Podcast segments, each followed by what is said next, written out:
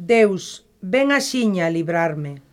Date presa, Señor, en socorrerme. Gloria ao Pai, e ao Filho, e ao Espírito Santo.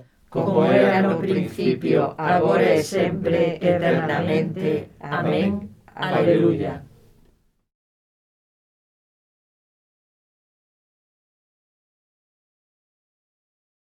Con cánticos de festa, jubilosos, loemos lo que foi pan inmolado, a víctima pascual, trigo fructuoso, o año que inocentes sen pecado, co Pai reconciliando os pecadores, penou polo rabaño en amor dado.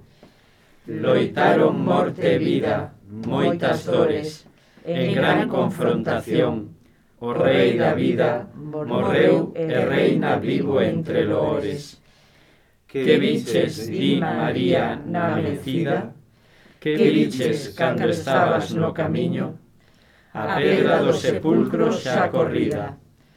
Choraba eu por Xesús con gran cariño, e foime dado en gracia esplendorosa a gloria do que vence en alumiño.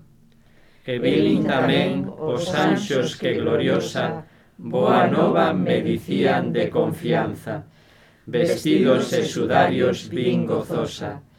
Xesús resucitou, leda esperanza, miña e tamén dos seus amigos todos, que irán a Galilea en recordanza. Que Cristo rexurdiu, el o primeiro, e fe que nesta Pascua proclamamos, de agora e ata o intre derradeiro, co teu poder de vida camiñamos.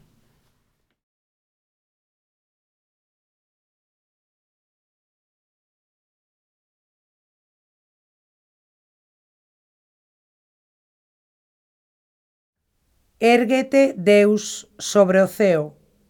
Aleluia. O meu corazón está firme, ó oh Deus. O meu corazón está firme. Quero cantar e tanguer. Espertade, miñas entrañas. Espertade, cítola e arpa. Quero espertar a aurora. Ei te loar, Señor, diante dos povos. Ei cantar para ti entre as nacións. Pois que a túa misericordia atinxe os ceos e a túa fidelidade chega atas nubes. Érguete, Deus, sobre o ceo, fai brillar sobre a terra a túa gloria, para que os teus preferidos queden libres, que me salve a túa destra e me respondas. Deus falou no seu santuario. Cantarei triunfo, partirei Xequem, e parcelarei o val de Sucot. Meu é Galad, e meu é Manaxes, Efraín o elmo da miña cabeza, Xudá o meu cetro. Moab é a tina en que me baño. Sobre Dón poño as sandalias e canto victoria sobre Filistea. Quen me levará á cidade fortificada? Quen me guiará a Taedón? Quen se non ti, Deus, que nos tes rexeitados e xa non saes Deus cos nosos exércitos? Axúdanos ti no apuro, que a axuda do home Eva.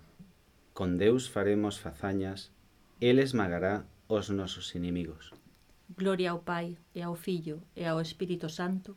Como era nun principio, agora e sempre, eternamente. Amén. Érguete, Deus, sobre o ceo. Aleluia.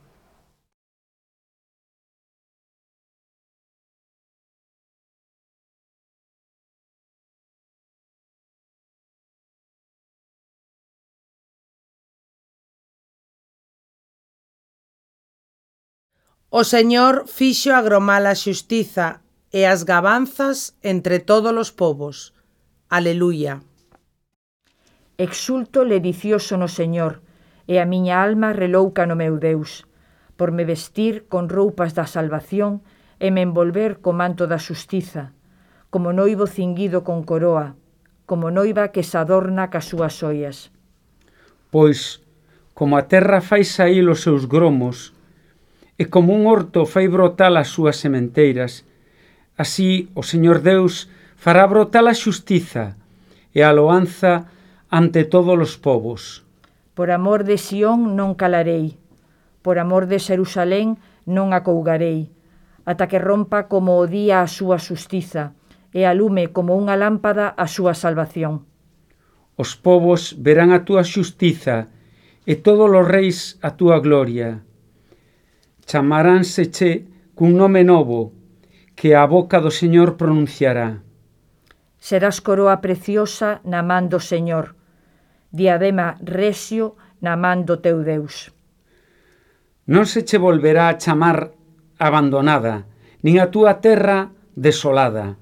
A ti han chamarche miña predilecta e a túa terra desposada, porque o Señor comprácese en ti, e a túa terra vai ter esposo.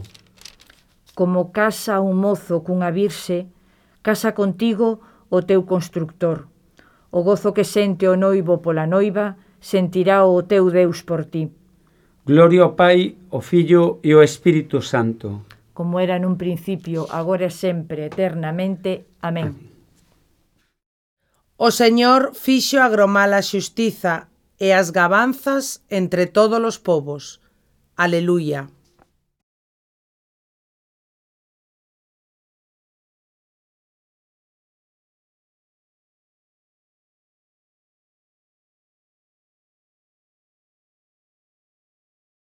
O Señor reina eternamente, o teu Deus Sión. Aleluia. Loa a miña alma, o Señor, loarei ao Señor mentres viva. Cantareille o meu Deus mentres exista. Non confiedes nos potentes, humanos que non poden salvar. Vaise deles o alento e retornan á terra, e con eles esvaecen os seus proxectos. Feliz o que encontra auxilio no Deus de Xacob, e esperanza no Señor, o seu Deus, que fixo o ceo e mai la terra, o mar e todo o que conteñen El garda por sempre a súa fidelidade. Failles xustiza aos oprimidos e dalles pan aos famentos. O Señor libra aos cativos. O Señor abre os ollos dos cegos. O Señor endereita os dobrados. O Señor ama os xustos. O Señor protexe os forasteiros, sostén os orfos e as viúvas, extravía os camiños dos malvados. O Señor reina eternamente, o teu Deus, Sión, por xeracións e xeracións. Gloria ao Pai e ao Fillo e ao Espírito Santo. Como era no principio, agora e sempre, eternamente. Amén. Aleluya. O Señor reina eternamente, o teu Deus, Sión. Aleluya.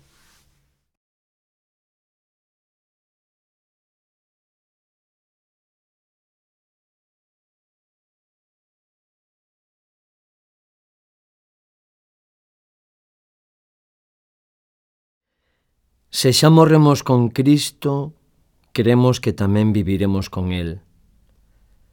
E ben sabemos que Cristo, resucitando dos mortos, xa non morre máis.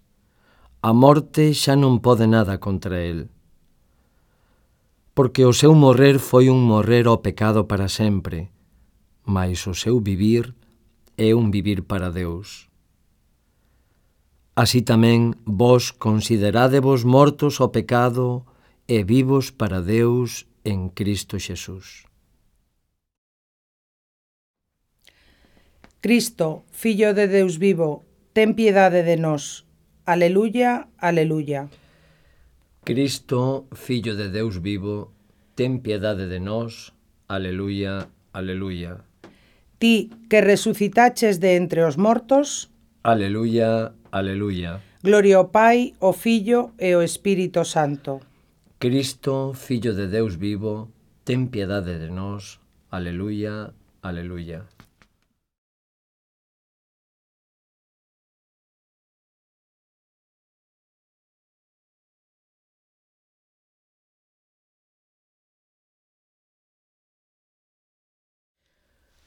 Como luz eu vin ao mundo, para que todo o que cree en min non permaneza nas tebras. Aleluia. Bendito sexa o Señor, o Deus de Israel, porque veu visitar e redimir o seu povo, suscitando para nós unha forza de salvación na casa de David, o seu servo, conforme prometera desde antigo por boca dos seus santos profetas, para salvarnos dos nosos inimigos e das mans dos que nos teñen odio, amosando a súa misericordia cos nosos pais, lembrando a súa santa alianza e o xuramento que fixera o noso pai Abraham, de concedernos que sen temor, libres das mans dos nosos inimigos, os sirvamos con santidade e xustiza na súa presencia os días todos da nosa vida. E ti, meniño, vas ser chamado profeta do Altísimo, porque irás por diante do Señor, preparando os seus camiños, anunciándolle o seu povo a salvación, o perdón dos pecados. Pola misericordia entrañable do noso Deus, virá visitarnos desde o ceo un sol nacente, para iluminar os que viven nas tebras e nas sombras da morte, para guiar os nosos pasos polos camiños da paz. Gloria ao Pai, e ao Filho, e ao Espírito Santo, como era no principio, agora e sempre, eternamente. Amén. Como luz eu vin ao mundo, para que todo o que cree en min non permaneza nas tebras. Aleluya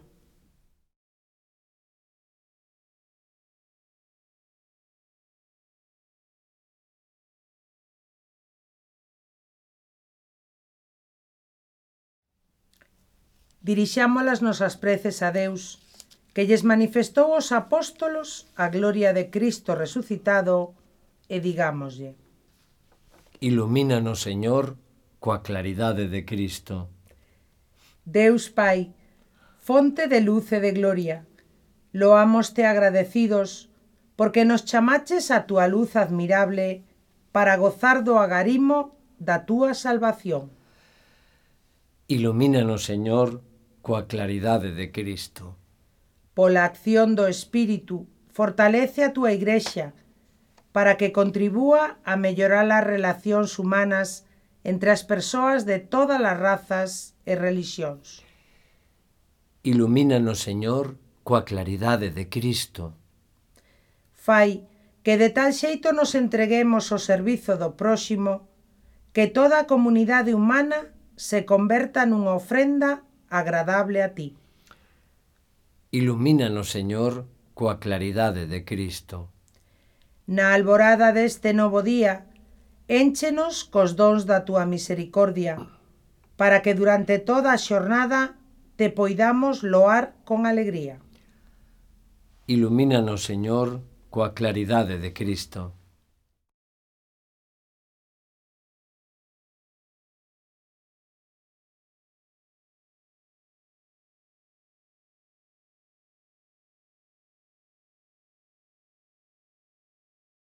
Noso Pai que estás no ceo, santificado sexa o teu nome veña o teu reino, e fágase a túa vontade, aquí na terra como no ceo. Danos hoxe o noso pan de cada día, perdoa as nosas ofensas, como tamén perdoamos nós a que nos ten ofendido, e non nos deixes caer na tentación, mas líbranos do mal.